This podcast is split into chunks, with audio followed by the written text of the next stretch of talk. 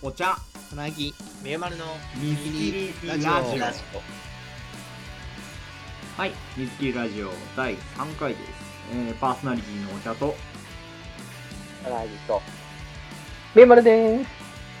えい。ここの番組は仲良し3人で好きなことの話をしたり世間へ疑問を投げかけたり投げかけたりと、えー、ただただ雑談するだけの番組ですはい。襲われみゆまる襲われみゆまる あマジでしちゃった？わかんないわかんやっないぱ大丈夫じゃない？いやなんか急に3回でキャラ変えてきたな。あなんかこいつこいつため撮りでどんどん元気なくなってると思われるのやった。バレるバレる。ため撮りを回すそうため撮りを。ここらでここらで一発こう決めて。そうあと3回やってみて思ったのはあの、うん。オープニングのこの喋りめっちゃ読みづらいわ。精査していけよ。甘神が。すげえ読みづらい。もう俺読みやすい文章を書く練習を日々してるはずなのに。ラジオにメールをいっぱい書いているのに読みづらい文章を書いてしまった。反省だな。はい、ということで、えー今回のトピックスは、えー精神年齢の定義についてからスタートです。それでは今週も始めていきましょう。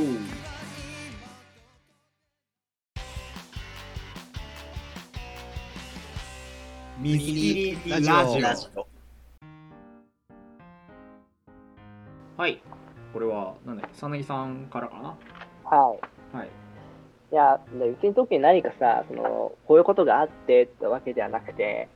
長年思っていたことというか、その、なんかこう、あるじゃん。日々、人と人がさ、うん抱える問題として、こう、精神年齢問題みたいなのあるじゃん。うん。で なんか、その、僕さ、大学入って、アルバイトを始めたのね。うんで、接客とかしているとき、接客業してたの。さあ、その僕、接客業する前から、なんとなくの、なんか、いわゆる、老害みたいな言葉ってあったじゃん？うん。あるじゃん。てか、その、老いわだから、老害はいるんだろうって思ってたの。うん老害にクレームを言われるっていう、その覚悟はできている状態で接客業を始めたんだけど、うん思いのほか、まあ、老害はもちろんいるんだけど、それとは同じ比率ぐらいで、若年層でもクレームあるなと思って、若年層というか、まあ、主になんだろうな、10代からまあ40代、50代ぐらいまで、まあ、全年齢層いるよね。年齢層いるなと思っていて、うんまあなんか逆にさ、一歩譲って老害って言われる人たちってさ、いわゆるもう、周りの人に助けられる世代じゃんうん助けてもらって生活してる人だからさ、ちょっとわがままになっても、まあしょうがないかなって思う部分やっぱあるじゃん。あるね。まあ、年上だしな。年上ってか、その経験的数的な意味で。いたわれみたいな、そう人生経験的な意味あるじゃんでね。うんでもさ、いや、お前は違うだろみたいなやついるじゃん。なんでそんなわがままなのみたいな。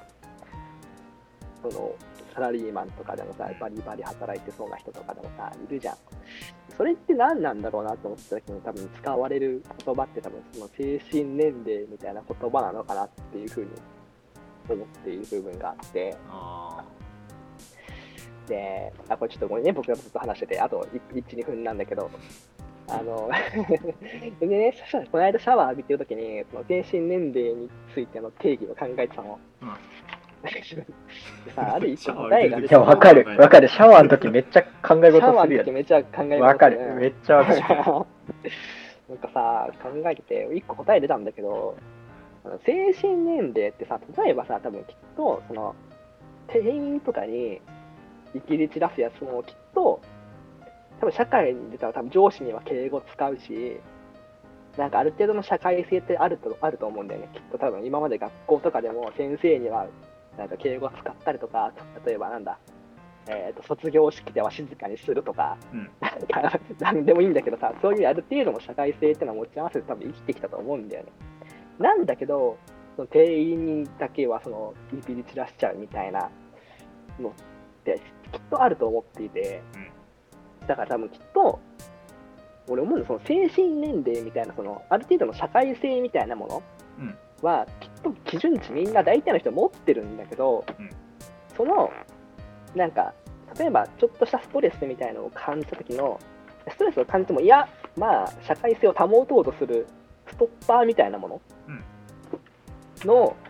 なんか開閉、ストッパーのその開閉の場所？みたいなものの基準なのかなと思ってて、ああだから、まあ、理性をというかそのどこまでその社会性を必要とする場なのかっていうなんだろううん。店員にだったら切れ散らかしてもいいだろうっていう、うん、うん、感覚の差というか。そうそうそうそう、まあ、今のは店員って分かりやすく例で言ったけど、例えば仕事をしてる時とかに、上司にちょっと理不尽なこと言われて、怒って、愚痴ってツイツイッターとかにバーって書き込みしたとかさ、うん。なるときに、例えば、その人、例えばそれを、一旦、いや、でもしょうがないってこう飲み込んで、あの、理性理性をこう保って、普段通り振る舞うって人もきっといるだろうし、うん。そこで切れ散らかしちゃう人もいるだろうし、でも最初のきっと怒るっていうことはきっと絶対変わらないと思うんだよ、人間のその、ちゃんとした社会性を持ってたら、絶対理不尽なこと言われたら怒るっていう、多分あるんだけど、それをあのこうストップするかストップしないかによって、そのかんあのいわゆるその精神年齢ってそのパラメータみたいな、その謎のパラメータによって、あの抑えられている場合と高まっちゃってる場合で、高まったらなんか、そのストッパーが弱いってことで精神年齢が浅いみたいな、あそういうなんか感覚になっちゃってるのかなみたいな。だからその精神年齢っていう謎のパラメータを設けちゃってるから、俺は精神年齢が浅いから怒ってもしょうがないんだじゃなくて、もともとの、えっと、社会性に蓋をできる、社会性っていうか、まあ、ストレスって言ったらいいのかな？ストレスの基準値に蓋をできてるか、できてないかの問題だから、自分が蓋をすれば、きっと精神年齢みたいなものは上がってるはずなんだよ。ーなるほど本人は自覚はないわけでしょ？そう、だから、精神年齢浅いとかって言ってるのは、なんか、その、えっ、と、蓋をすることを放棄してる人かなって。あーなんか要は努努力をこう努力っていうか、あうん。ーそのそこに逃げてる感じ、自分の努力をせずに精神年齢が浅いからっていう、その、精神年齢ってだって人間のその臓器とか機能には備わってないわけだから、そもそもの話、謎の、空想抑えよう上のものというその努力をするかどうかっていうそういうことだよね、うん。要は。そこに謎の、なんか吐き口みたいに逃げちゃってないっていう。え、でもそれ本人は逃げてるの？あだからその、えっと、精神年齢をその、えー言い訳にしている人がっていう話でしょ？そうそうそうそうそうそうそう。えってことは本人は自覚してるってこと？そうそうそうそう。じ本人は、えー、俺はえ、みんな自覚してやってないクレーママーとかって。開き直ってやってるってことなの？うん、だからその、まあ、自覚してるか自覚してないかは、まあ、それはあれだけど、で開き直るってことは自覚してるってことじゃないですか。せ自分は精神年齢が低いからやってもいいだろうって、それは自覚自分が低いっていうのを自覚してるからやってると思うけど、クレーマーって自分がそういうのってグレ大体自覚してないと僕は思ってたから。あうんなんだろう。だから多分そのさえさんが言いたいことはえーっと、そのまあクレームをこの突発的に言っちゃうっていう状態になる人は、えーいてもおかしくない。でそれを言ってしまった時にああやってしまったってなるか俺は精神年齢低いからってなるかっていうそういうことじゃなくて。ああ、まあそうね。まあその、僕が言いたいそのクレームの話っていうのは、ある種その、なんだろう、まあそのストッパーがあるかどうか、ストッパーのあのそね。あとはの強さみたいなものの、まあ、例うん。あくまで例であって、うん。まあ別にうんクレーマーの精神年齢がどうとかって話がまあしたかったわけであんまなくて、ごめんね、ちょっと。あのあれねんだけど、すぐすぐ、えっと、そのクレームを言うっていう人も社会性はある程度あるはずなんだから、うん。えっと、そこのクレームをはけ口に蓋をできないの？そうお前そうそう。蓋をしてはけ口に、ね。えーしないようにすることができるんじゃないの？っていうそういうこと？そうそうそうそう。その、蓋をできるんじゃないのってことで、じゃあなんで蓋しねえのって話になった時に、それは精神年齢が浅いからだっていう風な理由を持ってる人はいるんじゃないかなと思って。なるほど。うん。だシステムがおかしいわけじゃなくてそのスイッチの部分がバカになってるっていう話ですね。そうそうそうそうそうそうそう怒るとかって感じは絶対持ってるはずだから、うん。そこに対してその怒ってるから精神年齢が浅いとかじゃなくてあその怒るね、うん、怒るのをこう感じて常にそれを例えばずっとイライラその日一日イライラしちゃうとか他人に当たっちゃうとかなんかそういうそのずっとストッパー開けっぱなしみたいなうん。感じじゃなくてとどめられる人になるというかとどめた方とどめたらいいだけなんじゃねっていう方のねことなんだよね。なるほど。分かっててもそこって割とまあある程度はできるだろうけどまあ最後最終的に結局はコントロールできない 場合もまあまあもちろんあるね。どうしても本当にもうめちゃもう人生で一番怒ったみたいなさ、のは絶対あるかもしれないけど、まあそのクレームで人生で一番起こることってだったりするじゃん。結局その、そこのもう敷地がねうん低いっていう話ですねストレスイコール解放するものみたいな感覚になっちゃってるのかなって。うん。なるほどね。うん。なんかもう面接の時とかにストレスの発散方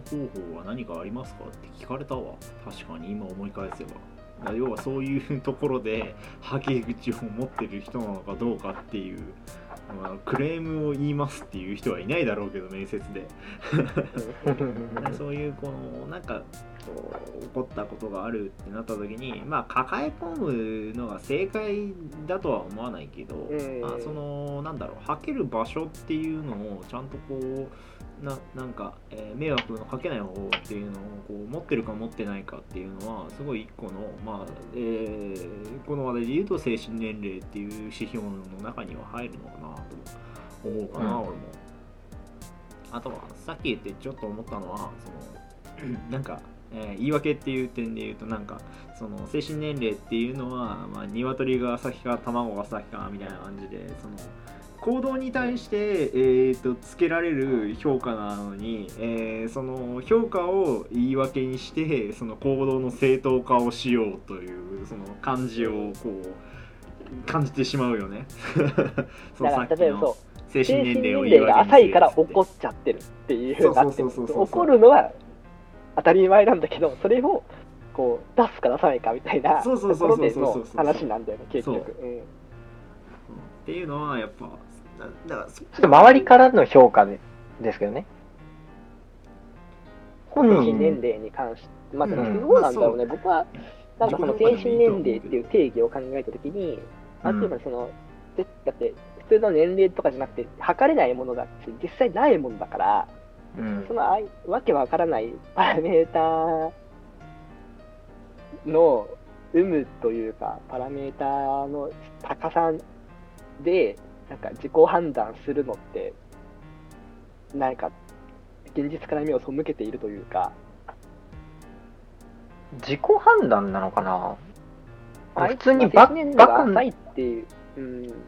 そうバカになってるのはバカになってるんだろうけどそれが自覚がないんだと僕は思ってたんですけどね。ああーまあ神年齢が低いっていうそやつは、えーうん。そその自分の行動評価ができないっていうそういうことかな、うんだから精神年齢の単純に知能指数が低いって話でしょ。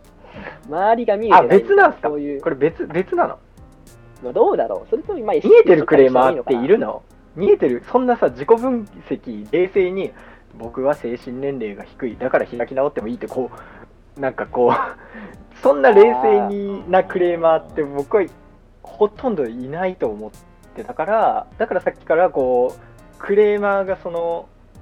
自分で精神年齢が低いからいいっていう感じのことを言われるたびに僕は違和感だ違和感があったんですよ。え自覚してんのかクレーマーってって思って。なるほど。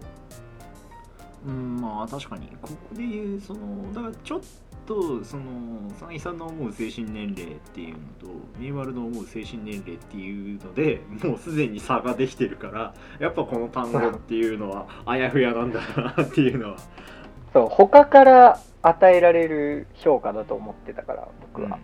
あいつ精神、あいつガキだなみたいな、そういう言い方の時の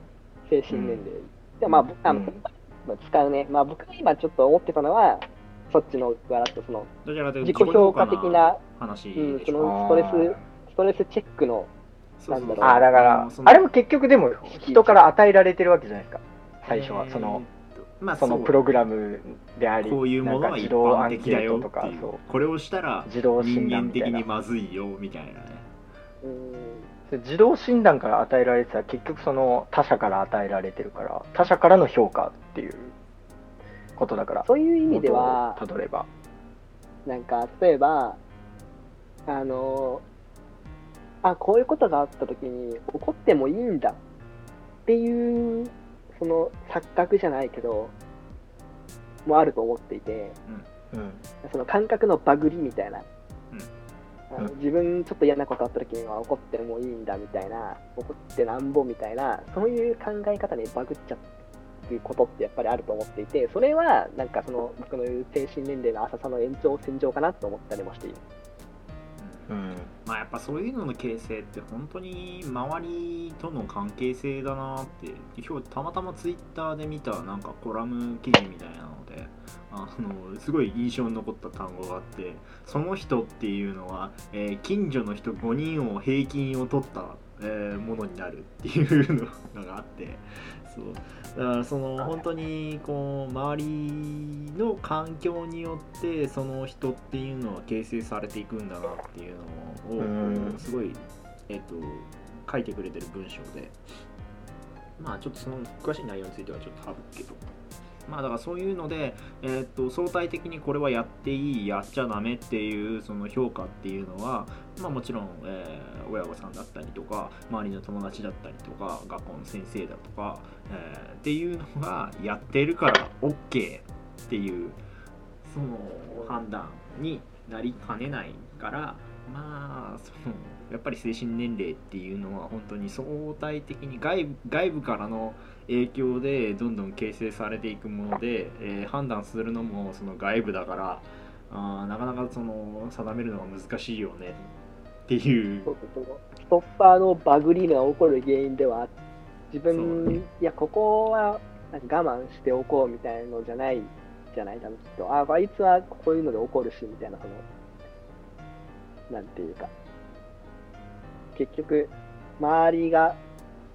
我慢するかしないかの基準みたいなものの形成がうん他者依存だから、みたいなところあるかもね。うん。うん。なるほど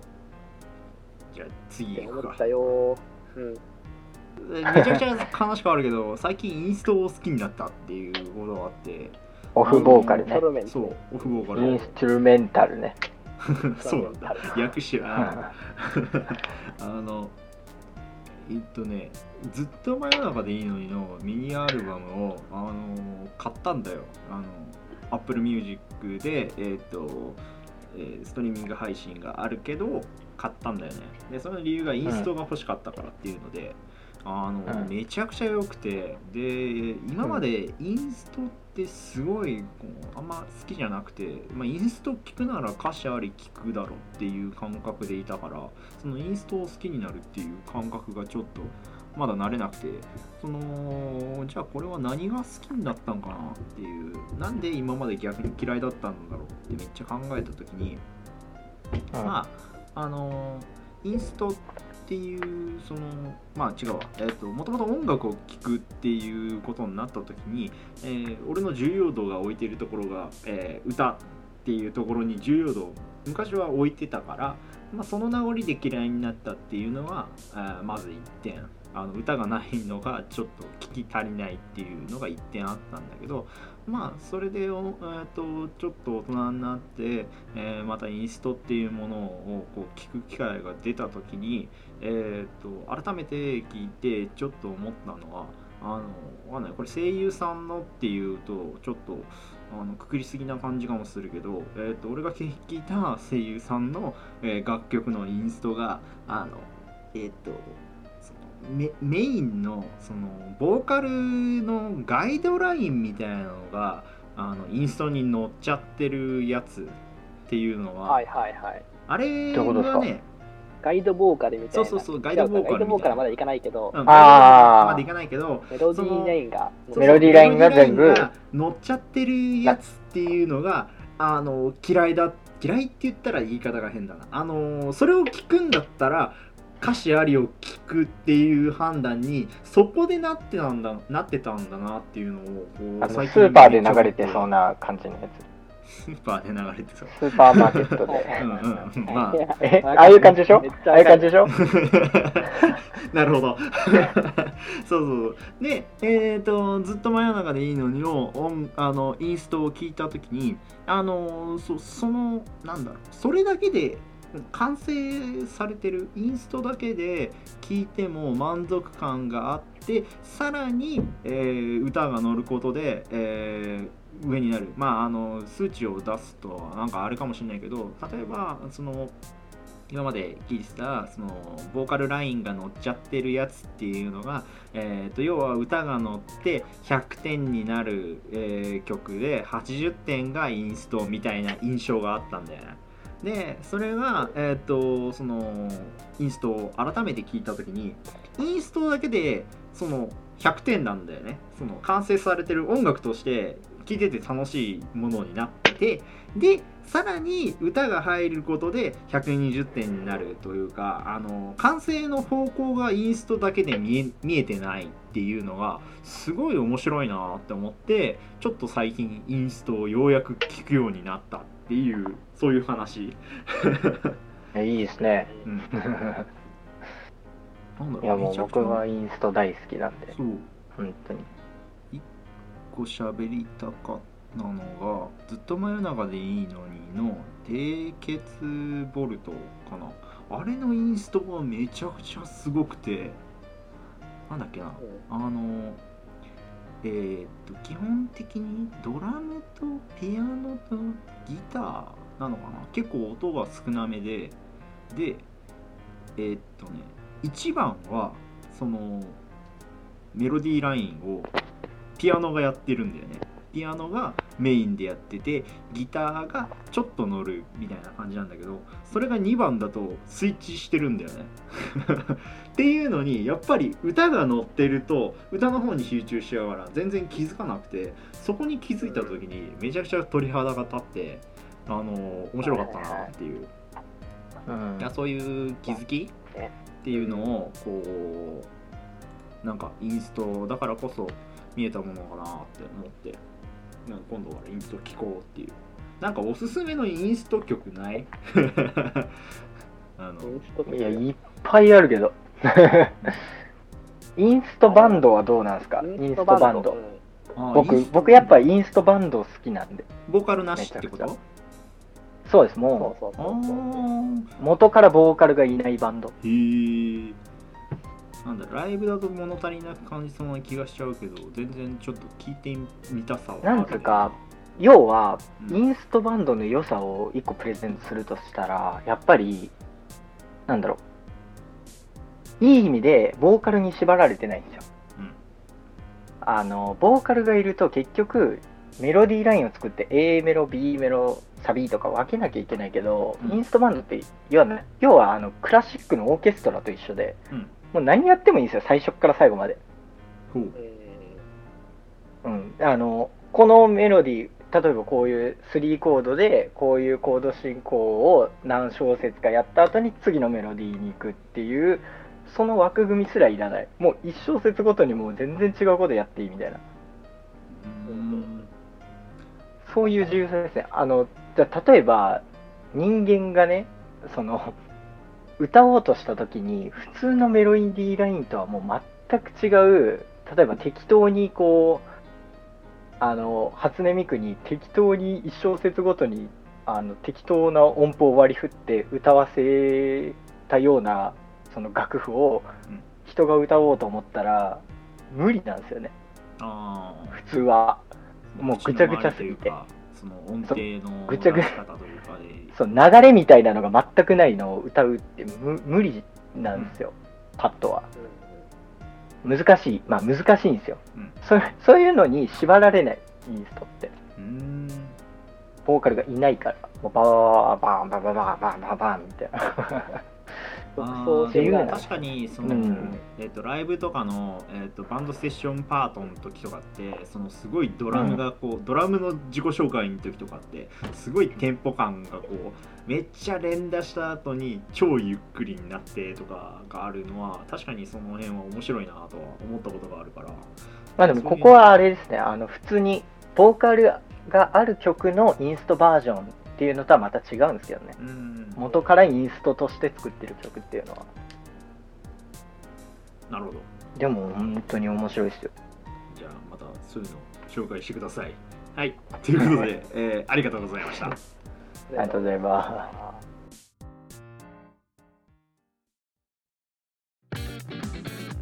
ミニ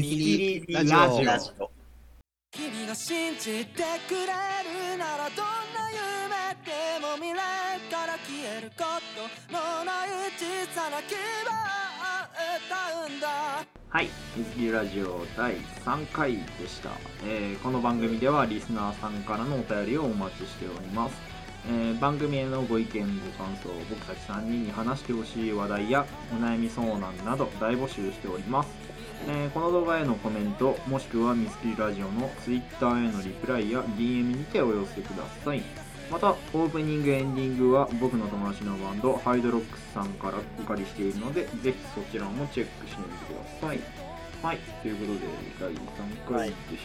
た、今日はあれだね精神年齢の話があったけどどう？実際ね。自分の精神年齢どう、めっちゃ低いと思うよ。これは自分低いと思ってたけど意外とこのそのいろんな人と接する機会が増えるにつれてあれ俺もしかしたら低くないみたいな感じで思うことが増えてきたかなうん。一番びっくりしたのは会社の面談みたいなえっ、と就活の面談とかで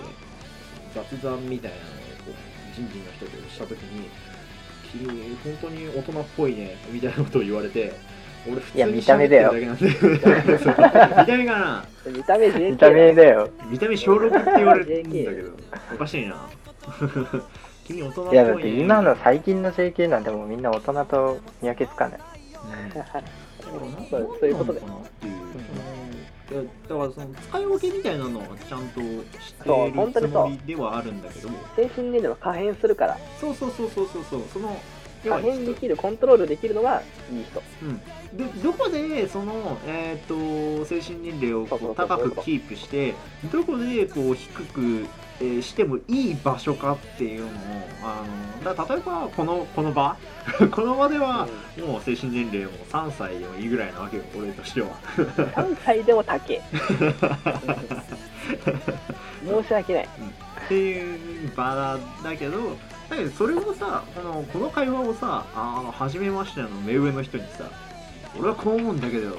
みたいなのをさするわけにはいかないというかしても何も起こらないじゃん。っていうのをまあ判断できるかどうかっていうのが精神年齢なのかなと、まあ、改めて思ったよね。はい。そう松のはい。はい。ということで、はい。えーお相手はお茶と。草薙と。みまるでした。それではまた